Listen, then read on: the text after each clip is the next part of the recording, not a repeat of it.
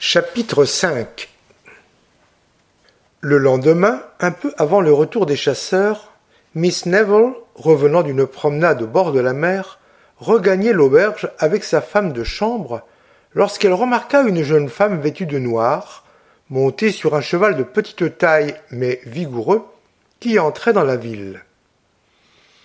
Elle était suivie d'une espèce de paysan, à cheval aussi, en veste de drap brun troué au coude, une gourde en bandoulière, un pistolet pendant à la ceinture. À la main, un fusil, dont la crosse reposait dans une poche de cuir attachée à l'arçon de la selle.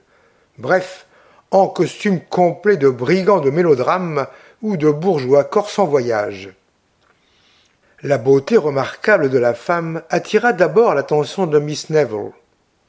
Elle paraissait avoir une vingtaine d'années. Elle était grande, blanche, les yeux bleus foncés, la bouche rose, les dents comme de l'émail. Dans son expression, on lisait à la fois l'orgueil, l'inquiétude et la tristesse. Sur la tête, elle portait ce voile de soie noire, nommé mezzaro, que les Génois ont introduit en Corse et qui sied si bien aux femmes. De longues nattes de cheveux châtains lui formaient comme un turban autour de la tête. Son costume était propre, mais de la plus grande simplicité. Miss Neville eut tout le temps de la considérer, car la dame au mezzaro s'était arrêtée dans la rue à questionner quelqu'un avec beaucoup d'intérêt, comme il semblait à l'expression de ses yeux. Puis, sur la réponse qui lui fut faite, elle donna un coup de houssine à sa monture et, prenant le grand trot, ne s'arrêta qu'à la porte de l'hôtel où logeaient Sir Thomas Neville et Orso. Là, après avoir échangé quelques mots avec l'hôte, la jeune femme sauta lestement à bas de son cheval et s'assit sur un banc de pierre à côté de la porte d'entrée, tandis que son écuyer conduisait les chevaux à l'écurie. Miss Lydia passa avec son costume parisien devant l'étrangère sans qu'elle levât les yeux.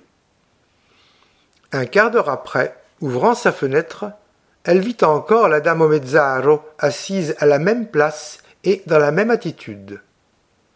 Bientôt parurent le colonel et Orso, revenant de la chasse. Alors l'hôte dit quelques mots à la demoiselle en deuil et lui désigna du doigt le jeune Della Rebbia. Celle-ci rougit, se leva avec vivacité, fit quelques pas en avant, puis s'arrêta immobile et comme interdite. Orso était tout près d'elle, la considérant avec curiosité. Vous êtes, dit-elle d'une voix émue, Orso Antonio della Rebbia Moi, je suis Colomba. Colomba s'écria Orso. Et la prenant dans ses bras, il l'embrassa tendrement, ce qui étonna un peu le colonel et sa fille, car en Angleterre, on ne s'embrasse pas dans la rue. Mon frère, dit Colomba, vous me pardonnerez si je suis venu sans votre ordre, mais j'ai appris par nos amis que vous étiez arrivé, et c'était pour moi une si grande consolation de vous voir. Orso l'embrassa encore, puis, se tournant vers le colonel, C'est ma sœur, dit-il, que je n'aurais jamais reconnue si elle ne s'était nommée. Colomba, le colonel Sir Thomas Neville. Colonel, vous voudrez bien m'excuser, mais je ne pourrais avoir l'honneur de dîner avec vous aujourd'hui, ma sœur. Eh, eh, eh où diable voulez-vous dîner, mon cher s'écria le colonel. Vous savez bien qu'il n'y a qu'un dîner dans cette maudite auberge, et il est pour nous. Mademoiselle fera grand plaisir à ma fille de se joindre à nous. Colomba regarda son frère, qui ne se fit pas trop prier, et tous ensemble entrèrent dans la plus grande pièce de l'auberge, qui servait au colonel de salon et de salle à manger. Mademoiselle Della Rebbia, présentée à Miss Neville, lui fit une profonde révérence, mais ne dit pas une parole. On voyait qu'elle était très effarouchée et que, pour la première fois de sa vie peut-être, elle se trouvait en présence d'étrangers gens du monde. Cependant, dans ses manières, il n'y avait rien qui sentît la province. Chez elle, l'étrangeté sauvait la gaucherie. Elle plut à Miss Neville par cela même, et comme il n'y avait pas de chambre disponible dans l'hôtel que le colonel et sa suite avaient envahi, Miss Lydia poussa la condescendance ou la curiosité jusqu'à offrir à mademoiselle Dall'Arabia de lui faire dresser un lit dans sa propre chambre. Colomba balbutia quelques mots de remerciement et s'empressa de suivre la femme de chambre de Miss Neville pour faire à sa toilette les petits arrangements que rend nécessaire un voyage à cheval par la poussière et le soleil. En rentrant dans le salon, elle s'arrêta devant les fusils du colonel que les chasseurs venaient de déposer dans un coin. Les belles armes, dit-elle. Sont-elles à vous, mon frère Non, ce sont des fusils anglais au colonel. Ils sont aussi bons qu'ils sont beaux. Je voudrais bien, dit Colomba, que vous en eussiez un semblable. Il y en a certainement un dans ces trois-là qui appartient à Della s'écria le colonel. Il s'en sert trop bien. Aujourd'hui, quatorze coups de fusil, quatorze pièces. Aussitôt s'établit un combat de générosité dans lequel Orso fut vaincu, à la grande satisfaction de sa sœur, comme il était facile de s'en apercevoir à l'expression de joie enfantine qui brilla tout d'un coup sur son visage, tout à l'heure si sérieux. Choisissez, mon cher, disait le colonel.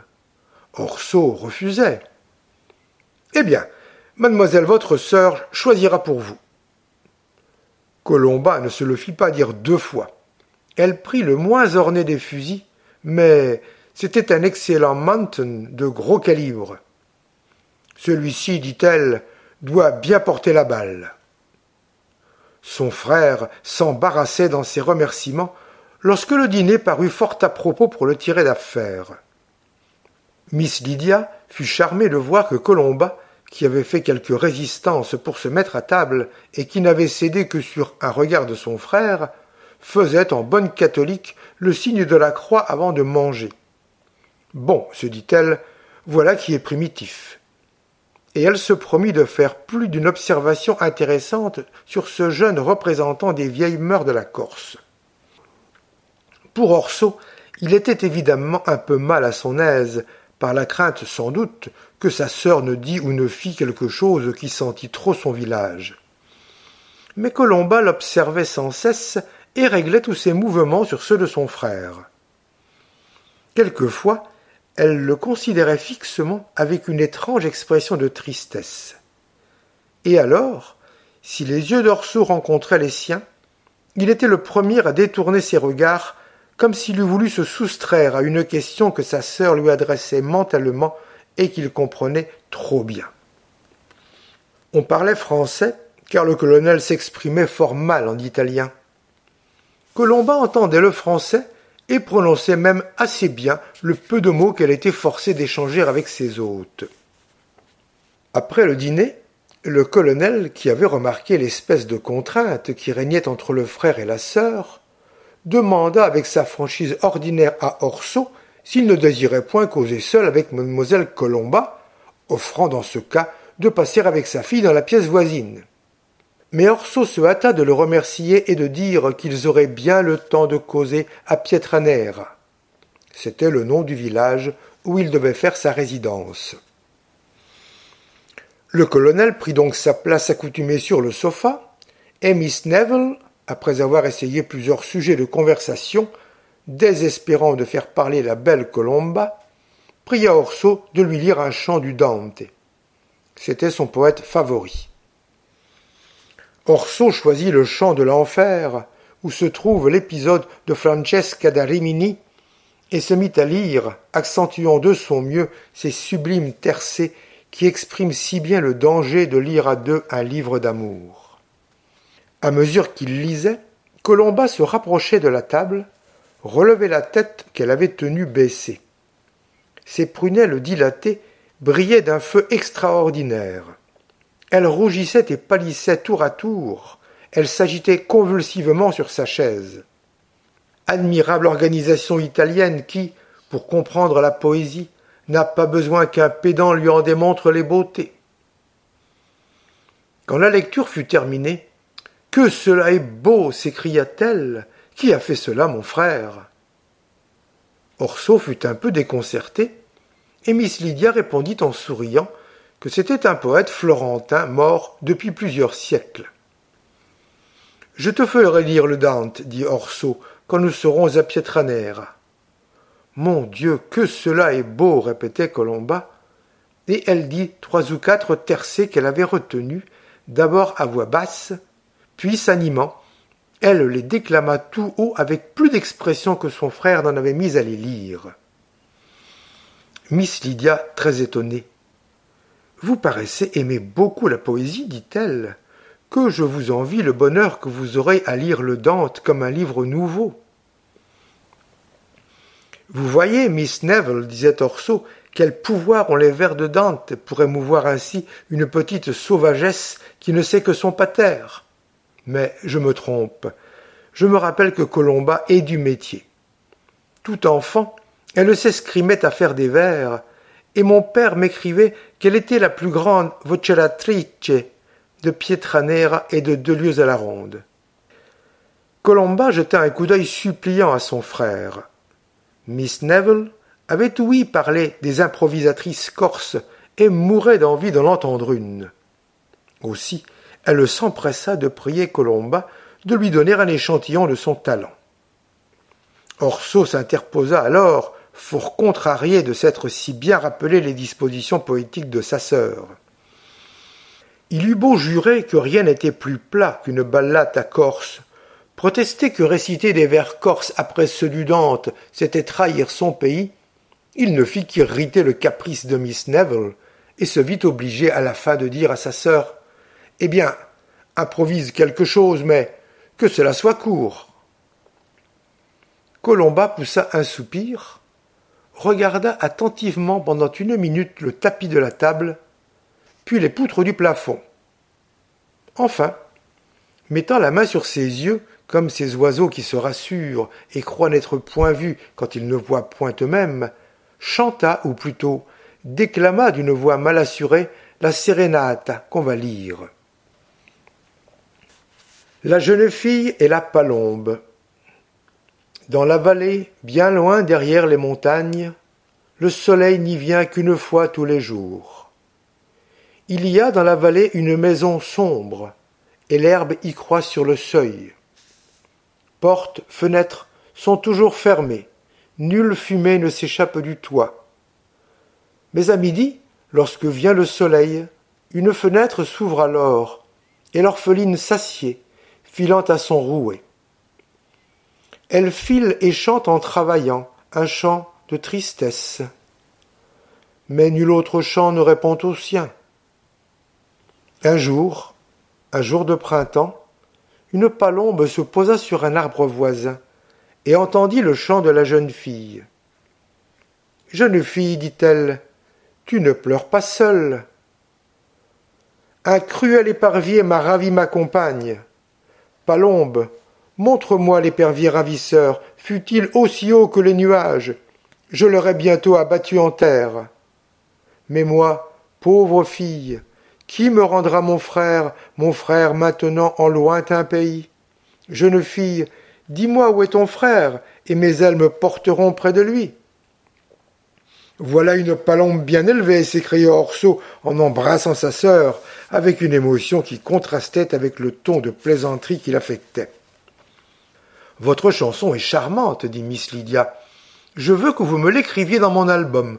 Je la traduirai en anglais et je la ferai mettre en musique. Le brave colonel, qui n'avait pas compris un mot, joignit ses compliments à ceux de sa fille. Puis il ajouta Cette palombe dont vous parlez, mademoiselle, c'est cet oiseau que nous avons mangé aujourd'hui à la crapaudine. Miss Neville apporta son album et ne fut pas peu surprise de voir l'improvisatrice écrire sa chanson en ménageant le papier d'une façon singulière. Au lieu d'être en vedette, les vers se suivaient sur la même ligne, tant que la largeur de la feuille le permettait, en sorte qu'il ne convenait plus à la définition connue des compositions poétiques, de petites lignes d'inégale longueur avec une marge de chaque côté. Il y avait bien encore quelques observations à faire sur l'orthographe un peu capricieuse de mademoiselle Colomba, qui, plus d'une fois, fit sourire Miss Neville, tandis que la vanité fraternelle d'Orso était au supplice. L'heure de dormir étant arrivée, les deux jeunes filles se retirèrent dans leur chambre. Là, tandis que Miss Lydia détachait collier, boucles, bracelets, elle observa sa compagne qui retirait de sa robe quelque chose de long comme un busque, mais de forme bien différente pourtant. Colomba mit cela avec soin et presque furtivement sous son mezzaro déposé sur une table. Puis elle s'agenouilla et fit dévotement sa prière. Deux minutes après, elle était dans son lit. Très curieuse de son naturel et lente comme une Anglaise à se déshabiller, Miss Lydia s'approcha de la table et, feignant de chercher une épingle, souleva le mezzaro et aperçut un stylet assez long, curieusement monté en nacre et en argent. Le travail en était remarquable, et c'était une arme ancienne et de grand prix pour un amateur. Est-ce l'usage ici, dit Miss Neville en souriant, que les demoiselles portent ce petit instrument dans leur corset Il le faut bien, répondit Colomba en soupirant. Il y a tant de méchantes gens. Et auriez-vous vraiment le courage d'en donner un coup comme cela? Et Miss Neville, le stylet à la main, faisait le geste de frapper comme on frappe au théâtre, de haut en bas. Oui, si cela était nécessaire, dit Colomba de sa voix douce et musicale, pour me défendre ou défendre mes amis. Mais ce n'est pas comme ça qu'il faut le tenir. Vous pourriez vous blesser si la personne que vous voulez frapper se retirait. Et, se levant sur son séant, tenez, c'est ainsi, en remontant le cou. Comme cela, il est mortel, dit-on. Heureux les gens qui n'ont pas besoin de telles armes. Elle soupira, abandonna sa tête sur l'oreiller et ferma les yeux. On aurait pu voir une tête plus belle, plus noble, plus virginale. Phidias, pour sculpter sa Minerve, n'aurait pas désiré un autre modèle.